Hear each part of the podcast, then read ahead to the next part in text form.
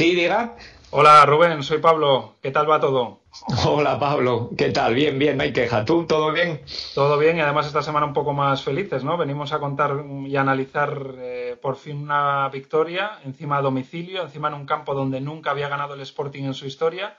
y yo creo que, sabe a mejor eh, hacer un podcast y analizar el fútbol cuando hay buenas noticias detrás, no solo por resultados, sino por incluso aspectos y detalles que hemos visto, ¿no? Hombre, sin duda, después de una larga travesía en el desierto, que yo creo que fueron los dos últimos meses de competición con Rubén Baraja en el banquillo, la verdad que el equipo con José Alberto al frente y tan solo después de cinco entrenamientos mostró en el nuevo Los Cármenes una imagen yo creo que diametralmente opuesta a la que vimos en, en los últimos ocho partidos. Eh, más allá del resultado, que fue una alegría enorme y más aún por cómo se consiguió, siempre se dice que un gol en el último suspiro es el sueño de, de todo futbolero, eh, está la imagen que ofreció el equipo y sobre todo eh, los detalles que se atisban de, una propuesta que creo que en realidad podremos analizar eh, mucho más a fondo conforme vaya avanzando la, la, competición, por ejemplo, igual dentro de mes y medio o dos meses.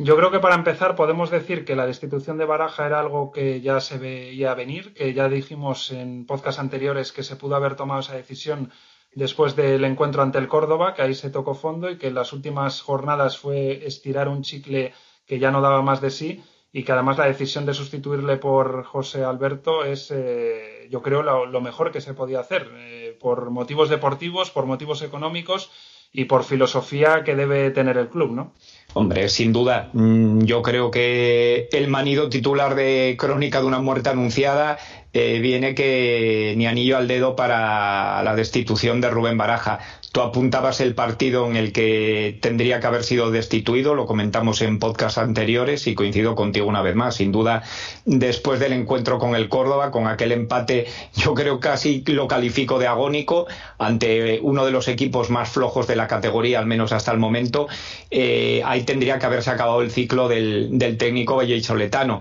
Eh, el chicle no daba para más. Mm, se le dio la última oportunidad, la última bala eh, el hombre, su gran valedor, Miguel Torrecilla, en el derby frente al Real Oviedo y vimos a un Sporting que fue, bueno, pues un compendio de todas las debilidades que había mostrado en, en, ese último mes y medio, dos meses de competición. Y si al Sportingismo le duele la imagen y los resultados en cualquier partido, ya en el derby, en el Carlos Tartiere ante el máximo rival, pues el, dolor es eh, máximo y casi les dio, entre comillas, la excusa a Torrecilla y a y al Consejo de Administración para por fin destituir a Rubén Baraja y tomar esa decisión que aparte el sustituto prácticamente se lo señalaba a gritos desde hacía semanas la, la grada del Molinón. Sí, se lo señalaba a gritos la grada del Molinón y yo creo, y así lo dije aquí, eh, era conocedor de ello, que por parte del Consejo de Administración sí que es cierto que se le indicó a Miguel Torrecilla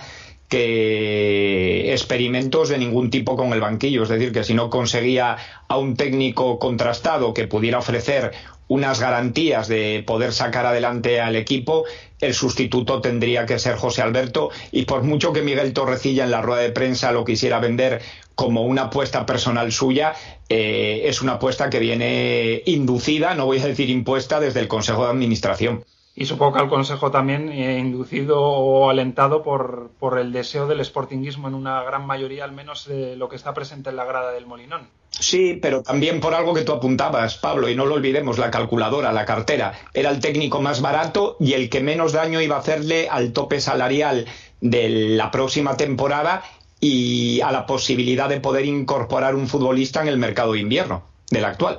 Y entrando ya en lo que es el, debut de José Alberto, en esa complicada salida que era la de Granada, eh, que comentábamos ya antes que por fin el Sporting sabe lo que es ganar en Granada en toda su historia, y además un Granada que no había eh, conocido la derrota esta temporada en su casa,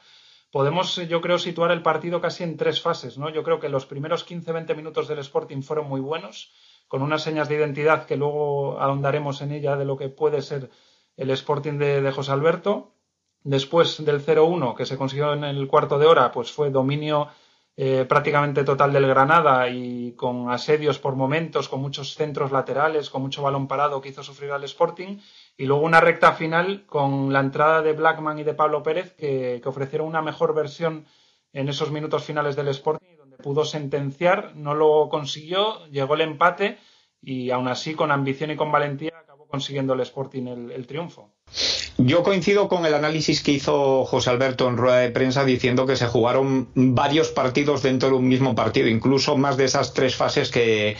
tú apuntas. Mm, yo estiraría eh, el periodo bueno del Sporting más allá de los 20 minutos, casi me lo llevaría a la media hora y creo que se vio efectivamente pues atisbos de, del fútbol que le gusta practicar a José Alberto, de lo que si va trabajando con calma, con serenidad, como lo ha hecho siempre a lo largo de sus etapas en el juvenil y en, y en el filial, va a poder conseguir en el, en el primer equipo y detalles muy interesantes y esperanzadores yo creo que para la afición y sobre todo, repito, porque venías de ver tan poco, tenías la boca tan seca que a poco que te dieran algo de agua lo, lo agradecías. Que el Sporting iba a pasar eh, minutos eh, y una buena parte de ellos en los que se sintiese agobiado y presionado por el Granada, yo creo que es evidente. El Granada es un equipo que al menos en la actualidad, eh, mientras no tenga lesiones, cuenta eh, con un once titular yo creo que potente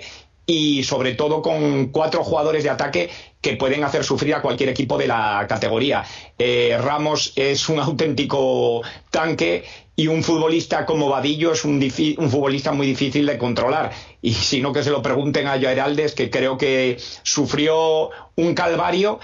del que en buena parte le, ayudó a salir un Payverns que creo que estuvo providencial en tres o cuatro cortes a centros laterales de los que tú decías con peligro en el área pequeña. Eh, volvió el Granada a apretar muy fuerte, como era de esperar, en la salida, una salida en tromba, pero bien es cierto que Mariño tampoco tuvo que realizar eh, grandes intervenciones. Y yo creo que José Alberto estuvo muy bien manejando los cambios, leyendo el partido, algo que siempre fue un hándicap enorme de Baraja y como tú bien apuntadas, eh, con la salida de Blackman y de Pablo Pérez, eh, Blackman pudo sentenciar a favor del Sporting el resultado mucho antes. Yo por hacer un resumen eh, un poco simplificado de lo que es el Sporting de José Alberto, yo diría que el otro día en Granada se vio un equipo con las ideas muy claras, que sabía lo que quería hacer, que quizás lo va a ir puliendo y ampliando en cuanto a detalles y a matices, porque solo lleva cinco entrenamientos Solo llevaba cinco entrenamientos antes del encuentro ante el Granada y después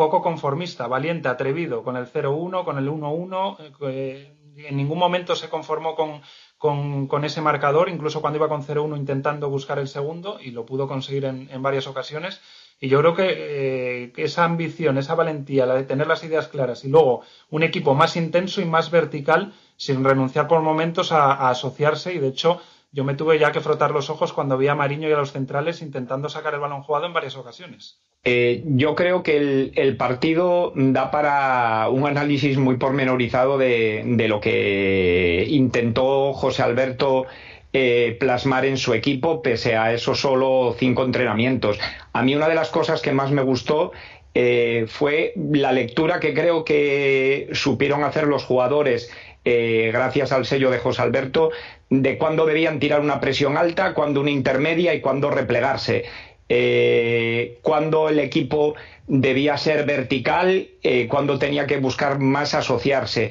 Y sobre todo algo que creo que ha agradecido enormemente la afición es ver la numerosa presencia de futbolistas con los que el Sporting llegaba al área o a las proximidades del área cuando tenía el balón en su poder. Tú lo apuntaste en un tuit, me parece, en tu cuenta, el día después del partido, del número de futbolistas que había en el área y en la zona de rechace, tanto en el primer como en el segundo gol. Pero creo que el ejemplo más clarificador fue de este cambio de presencia de jugadores en, las acciones ofensivas del juego del Sporting fue que vimos a Isaac Kofi independientemente del golazo que metió, descolgándose al borde del área en tres o cuatro ocasiones, algo que no se ha visto en, en toda la temporada. Eh, son solo detalles, repito, del fútbol que lleva propugnando José Alberto en el División de Honor y en el filial, y sobre todo creo que vamos a ver a un entrenador eh, con capacidad eh, para interpretar los diversos partidos que se juegan dentro de un partido y para buscar soluciones tácticas que puedan hacer al rival eh, sufrir en beneficio de que el Sporting pueda obtener un resultado positivo. Y luego no hemos mencionado lo del cambio de dibujo. Se vuelve a los tres centrocampistas que en fase de ataque viene a ser un 4-3-3, pero que en repliegue defensivo es más un 4-1-4. 4-1. Que, que es un poco apuesta de José Alberto, al menos en este primer partido, a lo que venimos comentando en todos los podcasts, que es un equipo mm, diseñado para jugar con más centrocampistas y para juntar a tres por el centro en, la medular. Y luego, aparte de eso, que no hay experimentos, que cada uno juega donde tiene que jugar, que si no están los laterales zurdos se sube al lateral zurdo del filial,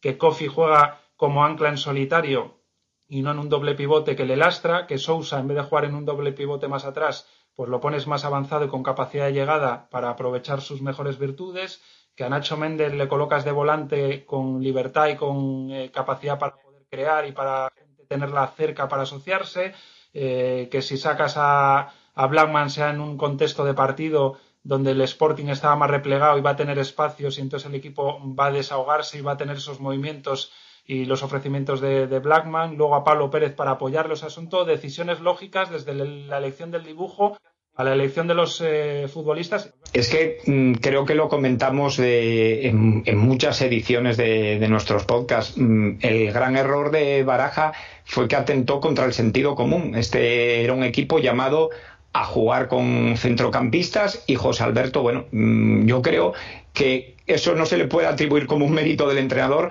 porque buena parte de la afición también lo veía, eh, apostó por, por un ancla, con, por un pivote defensivo que, como bien dices, fue Kofi, y por dos volantes, eh, con un detalle muy importante, eh, haciendo jugar por su perfil no natural a, a Nacho Méndez para facilitar, yo creo, un nivel de confianza perdido en Andrés Sousa, eh, dejándolo jugar por el perfil izquierdo, algo que el portugués, eh, la verdad, no supo aprovechar porque para mí fue de los jugadores que ofrecieron una versión más deficiente dentro de un nivel de notable en el, en el equipo. Eh, también estuvo muy bien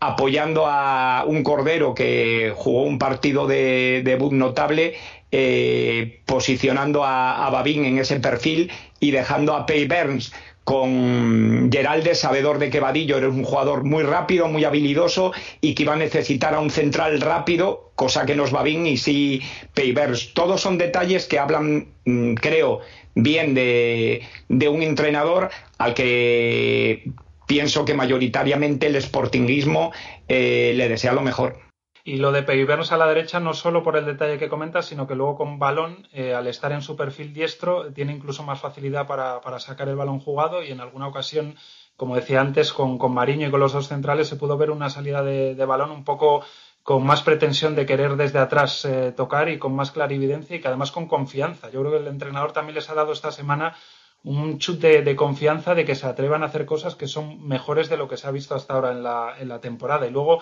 un detalle un dato que, ilustra lo de la intensidad del equipo y lo bien que pudo hacer la presión alta o la presión ya en campo propio en fases del partido es que ganó 52 duelos el Sporting por solo 37 del Granada. Un Granada que en su campo y que históricamente suele ser un equipo aguerrido y que en esta ocasión, pues claramente en, en esa estadística es superado por el Sporting un equipo aguerrido y muy físico y lo demostró contra el Sporting e incluso yo me atrevo a calificar de un equipo muy duro. Es un equipo que, como se dijo siempre en el árbol futbolístico, no se acorta a la hora de dar leña y el Sporting que venía eh, con, la, con la confianza más que minada supo sobreponerse a todo ello y repito, realizar un partido yo creo que de, notable con solo cinco entrenamientos a la espalda con un nuevo entrenador. Mm, a mí me gustaría eh, tener en cuenta también el trabajo que hizo Uros Jurjevic, sobre el que creo que se están cargando mucho las tintas, porque creo que del, del, desgaste que ejerció sobre los dos centrales se benefició muy mucho Nick Blackman cuando salió al terreno de juego, porque ya estaban muy castigados y Blackman, que es un futbolista que dentro de lo poco que se ha visto por la desgracia de las lesiones que ha tenido, eh, yo lo comenté después de verlo en el Molinón, no recuerdo si, si fue contra el Reus o contra el Numancia, la verdad que no recuerdo ya cuál fue el partido eh, en el que para mí brilló una faceta que quiero apuntar ahora, que es un jugador que se sabe alejar de la jugada para generarse el espacio y facilitar la línea de pase al, compañero, algo que no es tan habitual. Y luego, bueno, pues tiene esa zancada eh, que le permite irse de los rivales cuando ya están cansados y la pena fue que, se topó con, un gran portero del Granada porque, repito, puso, pudo poner en franquicia el resultado para el Sporting mucho antes. Y por poner algún pero, porque los hay, eh, ya citaba antes lo de que el equipo sigue sufriendo a balón parado, sigue sufriendo en los centros laterales e incluso hubo fases de partido en los que encontraron muy bien los mediapuntas espacios entre los centrales y el centro del campo del Sporting. Luego yo también apuntaría a quién este debe, que hay que ir mejorando y yo creo que con la confianza que puedan dar los resultados va a ir hacia arriba ese dato, eh, que sigue costándole superar el 70% de acierto en los, en los pases y luego intentar que poco a poco se vuelva a ver la mejor versión individual de muchos jugadores. Yo, por ejemplo, el otro día a Sousa creo que no se le vio en el nivel que ofreció en los primeros eh, partidos de la temporada. Creo que Jurjevic puede ir ganando confianza en el aspecto rematador, al igual que Blackman, pero luego sí que es cierto que aporta otras muchas cosas. Por ejemplo, yo a Jurjevic le valoro muy positivamente qué facilidad tiene para proteger el balón, para bajarlo, para aguantar con él, para que se vayan incorporando compañeros y eh, lo que sí es cierto es que con cinco entrenamientos se vieron tantos detalles positivos a medida que vayan avanzando los entrenamientos y que, como el propio José Alberto decía en alguna rueda de prensa, se vayan eh, trabajando automatismos eh, no solo defensivos, sino ofensivos, pues se va a ir viendo un equipo mejor en lo colectivo y mejor en lo individual. yo que el Sporting iba a sufrir con el Granada en el juego exterior, teniendo a Vadillo, lo tenía claro, y lo que yo pretendía era encontrar una respuesta en los centrales a esos centros laterales eh, de nivel. Y repito, yo creo que Peirens, por ejemplo, en ese sentido, estuvo providencial en tres o, cuatro ocasiones. Eh, yo creo que el Sporting va a ser un equipo eh, que con el paso de, de, las semanas, vuelvo a repetir, creo que dentro de dos meses vamos a ver automatismos defensivos y ofensivos eh, totalmente estandarizados que no hemos visto hasta ahora. Eh, estamos viendo las dobles sesiones que está programando José Alberto durante estas dos semanas. Está ansioso por transmitir eh, lo que es su, idea de juego a sus futbolistas y parece que la idea de juego va calando en ellos. es curioso que cuando todo el vestuario parecía que era una piña eh, con Baraja, resulta que ahora todos dicen que se sienten más identificados con el juego que, propone José Alberto. Yo creo que es obvio porque este es un equipo que independientemente de sus limitaciones técnicas, es un equipo llamado a, con el paso de las jornadas, poder ir ganando confianza con el balón y saber alternar lo que sea un juego más vertical con un juego eh, de mayor asociación, sabiendo leer los momentos del partido que demandan o lo uno o lo otro. Sí, ahora la incógnita va a ser si en el Molinón, eh, con la ventaja que siempre tiene el, factor ambiente y que siempre se vio una mejor versión del Sporting en casa que fuera, va a ser un equipo que va ganando en posesión, a pesar de, tener también esa otra faceta de fútbol vertical y, de transiciones rápidas, si va a ir teniendo también eh, un mayor porcentaje de posesión para tener también una, defensa con balón y un control de los partidos a partir de esa posesión, o si también en casa vamos a ver una versión más de, cederle el, balón al rival o, no. Esa es una de las incógnitas. Otra eh, que a mí se me despierta es saber qué va a hacer con Lot y Carmona. Si les va a destinar las bandas a los dos, como hasta ahora se ha visto en el Sporting, o si para uno o los dos pueda pensar en algún partido o en alguna fase del partido en, ubicarles como, como volante. Y luego eh, sigue estando un poco coja y más con la lesión de Ismacerro las, eh, los roles y las posiciones de extremo, sobre todo por la izquierda. Yo creo que Traver ofrece mejor versión por la derecha que por la izquierda y después cuando juegas con Carmona no tienes un extremo puro. Entonces son incógnitas que, el paso de las jornadas nos irán desvelando. Mm, sin duda. Mm, yo creo que vamos a ver un Sporting sobre todo que enganche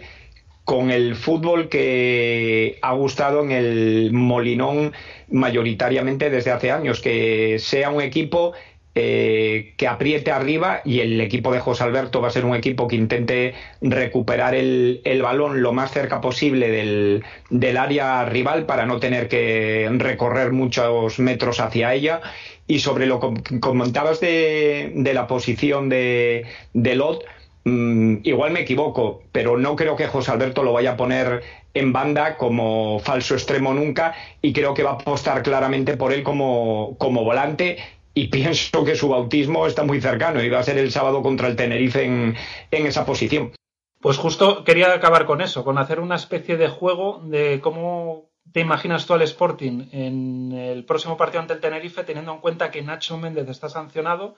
Si crees que va a repetir con Kofi Sousa y buscará a algún jugador para ocupar ese puesto de Nacho Méndez, que como dices puede ser Robin Lott, el más parecido quizás pueda que, puede que sea Pedro, pero no sé si saltarse un poco la jerarquía del vestuario y teniendo a Hernán, a Salvador, a Robin Lott, a Pablo Pérez, a Carmona incluso que puede jugar ahí, va a optar por darle ese puesto a alguien del filial y, ver también si va a mantener un poco la confianza en Kofi, que lo hizo bien, y en Sousa, que aunque no estuvo mal, no ofreció su mejor versión o no fue de los mejores el otro día en Granada. Yo creo que, como tú apuntaste al principio de este podcast, va a intentar recuperar a futbolistas que él cree que sí que tienen un mayor nivel eh, dentro de sí de lo que han ofrecido hasta ahora. No creo que vaya a sentar a Andrés Sousa, precisamente por eso, aunque repito, eh, probablemente fuera el futbolista de los 14 que participaron que estuvo a un peor nivel. Yo creo que le va a seguir dando continuidad. Además, en la posición que va mejor a sus cualidades como llegador en esa posición de volante y sí que veo que va a apostar por Robin Luz como, como sustituto de Nacho Cases porque esa es su posición y porque José Alberto ha dicho claramente que tiene que ser un jugador llamado adentro de lo que es el Sporting eh, marcar unas pequeñas diferencias. Creo que Kofi continuará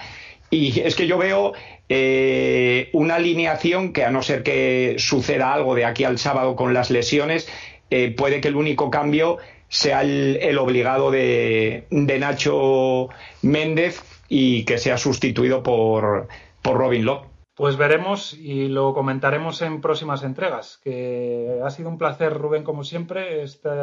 momento de charla en torno al Sporting y de análisis y que sigamos eh, teniendo cada vez eh, más matices y más aspectos positivos que comentar en próximas entregas. Estoy convencido de que los tendremos y lo que espero es que sigamos cosechando los mismos resultados que en Granada. Muy bien, que hasta la próxima, Rubén, y hasta la próxima a todos los oyentes. Un abrazo grande para todos. ¡Vamos! ¡Que hay que ganar! ¡Canta!